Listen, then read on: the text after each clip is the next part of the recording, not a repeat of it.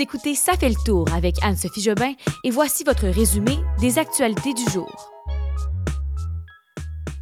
Carl Tremblay, le chanteur et cofondateur des Cowboys fringants, est décédé. Opération ciblée dans un hôpital de la bande de Gaza et petite mise à jour sur la COVID-19.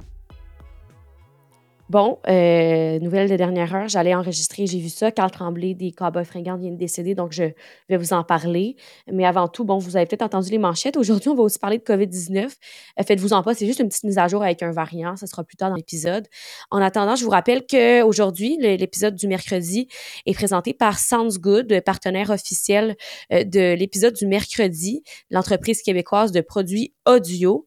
On va se le dire, des écouteurs sans fil en bas de 100 dollars qui fonctionnent vraiment. Dirait que c'est dur à croire et c'est difficile à trouver.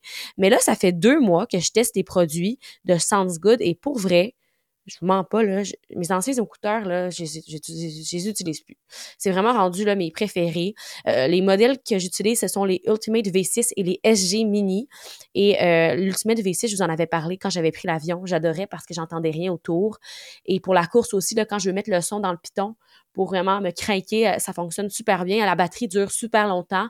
Les SG Mini, les plus petits, eux, c'est qu'ils sont tellement petits dans l'oreille que je peux m'endormir avec mes albums de Taylor Swift. Je suis une grande Swiftie ici. Hyper léger, hyper confortable. Donc, je peux m'endormir euh, de côté en plein contact avec l'oreiller et c'est pas tannant.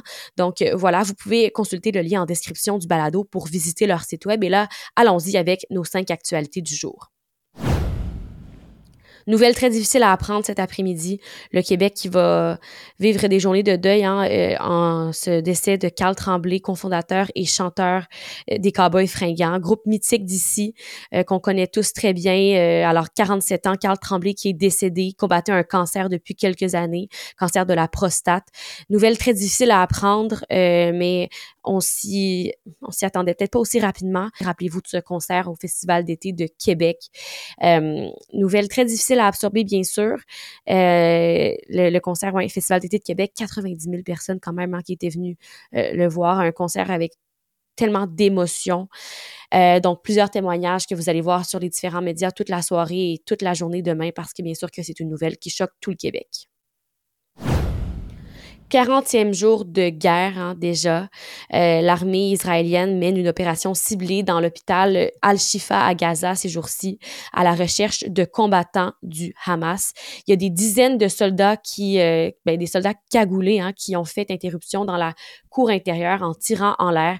Ils ont ordonné aux hommes du Hamas de se rendre et à l'intérieur, euh, les soldats bien, ont interrogé et fouillé les personnes dans l'hôpital, dont des patients et des médecins, des fils. Il y avait des fils de Palestiniens, les mains en l'air, qui ont été vus par les journalistes sur place en train de se diriger vers la cour de l'hôpital. Il y a des voitures aussi qui sont entrées là, dans l'enceinte et euh, qui se sont postées dans différents services vraiment, euh, vraiment intense ce qui s'est passé là-bas.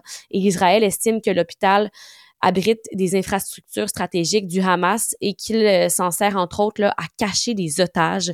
Il y a les organisations internationales comme l'ONU, la Croix-Rouge qui ont dénoncé cette opération-là, disant que ça, ben, ça menait à ça avait un impact sur les patients, le personnel médical et civil aussi.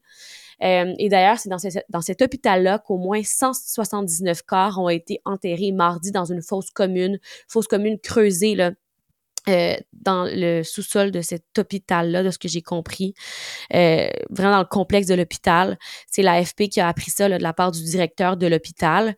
Aussi, euh, je vous rappelle que la situation humanitaire s'améliore pas à Gaza. Il y a un premier camion de carburant qui est entré. C'est la première fois depuis le début de la guerre qu'un camion citerne est autorisé à franchir le point de passage avec l'Égypte. Donc, le carburant a été livré à l'ONU, mais l'ONU dit que c'est vraiment pas assez. Euh, cette livraison-là pour aider les gens là-bas. On dit aussi que c'est 70% de la population de Gaza qui n'aura pas accès à l'eau potable d'ici la fin de la journée. Et euh, la bonne nouvelle, c'est les Canadiens qui ont réussi à sortir. On est à 367 Canadiens euh, aujourd'hui, maintenant, qui ont réussi à sortir de la bande de Gaza. Deux de plus qui, se sont ajoutés aujourd'hui. Et je termine en vous parlant avec, ben, en lien avec le conflit, là, il y a des tensions qui continue ici au Canada. Hier, c'est le premier ministre Justin Trudeau qui était à Vancouver, était à un restaurant, euh, il soupait et il y a des manifestations, euh, des manifestants plutôt pro-palestiniens qui sont entrés dans le restaurant et euh, il y a plusieurs policiers qui ont dû se rendre. Dans le fond, ils, sont rentrés dans le restaurant où était Monsieur Trudeau là un restaurant indien en réclamant à grands cris un cessez-le-feu. Ils ont accusé M. Trudeau d'avoir du sang sur les mains et de contribuer au génocide contre les Palestiniens.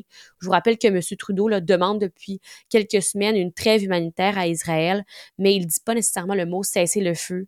Donc, raison pour laquelle les Palestiniens sont en colère nouvelle très montréalaise, mais euh, gens de région qui écoutent, vous êtes les prochains à en savoir plus sur vos taxes, donc ça va vous toucher bientôt. Mais aujourd'hui, c'est la ville de Montréal qui présentait son budget pour une deuxième année de suite.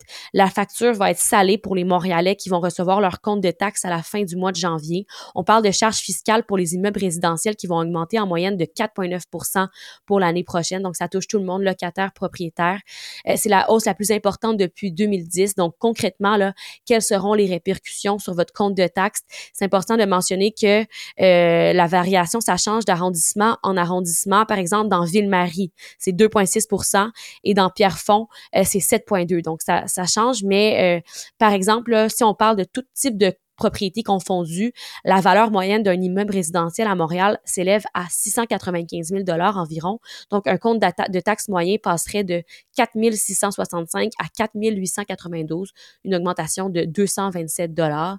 Euh, mais comme je vous disais, ça, ça varie d'arrondissement en arrondissement. Donc, si on parle de Ville-Marie, un condo qui se serait vendu à 540 000 dollars, euh, l'augmentation va être de 1 pour le compte de taxes. Et pour Pierrefonds, ben, euh, ce serait une augmentation de 7,7, donc 273 des impacts dans les poches directement des Montréalais. Il y a un nouveau sous-variant qui fait un peu jaser ces jours-ci euh, de la COVID-19. C'était ça ma petite manchette. C'était un sous-variant qui s'appelle HV.1. Je vous le dis parce qu'il faut se prévenir. Hein. On a vécu avec la COVID pendant deux ans. Ça reste dans l'actualité. Euh, c'est les experts qui disent que ce variant-là gagne un peu de terrain.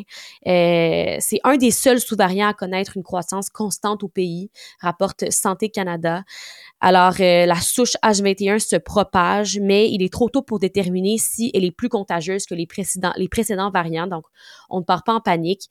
Euh, en date du 7 novembre, Santé Canada dit que la propagation générale de la COVID-19 était toujours modérée et euh, faible, de modéré à faible en fait, dans tout le pays. Et les symptômes de ce variant, bien, on parle de ceux qui ressemblent au variant précédent. Malaise général, fatigue, courbature, fièvre, toux et écoulement nasal. Je termine rapidement avec une nouvelle concernant Metro et Lobla, deux des trois plus importants épiciers au pays qui ont enregistré des hausses de profit de 31,7 et de 11,7% respectivement dans le plus récent trimestre. Donc, pour la première fois de son histoire, les ventes annuelles ont atteint 20 millions de dollars pour Metro, euh, alors que les profits des 12 derniers mois ont atteint 1 milliard de dollars. Pour Lobla, on parle de profits de 621 millions de dollars au troisième trimestre. C'est une hausse de 65 millions par rapport à 2022. Alors, comment expliquer ça alors que on se resserre tous la ceinture? C'est déjà difficile. On sait que l'épicerie, c'est très cher. Euh, je vous rappelle aussi que ces épiciers-là sont soumis à une surveillance assez accrue en raison des, des hausses euh, récentes des prix en épicerie. Alors, selon Métro, c'est une augmentation qui est gonflée par le fait que le quatrième trimestre de l'année comptait 13 semaines plutôt que 12 comme l'année dernière.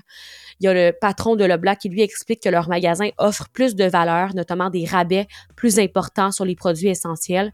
Euh, alors, les clients réagissent positivement. C'est difficile à comprendre, là, tout ça. Il y a plus de détails, si vous voulez, dans l'article de la description de l'épisode d'aujourd'hui.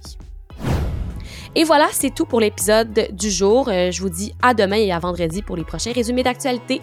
Bonne soirée tout le monde. Bye bye.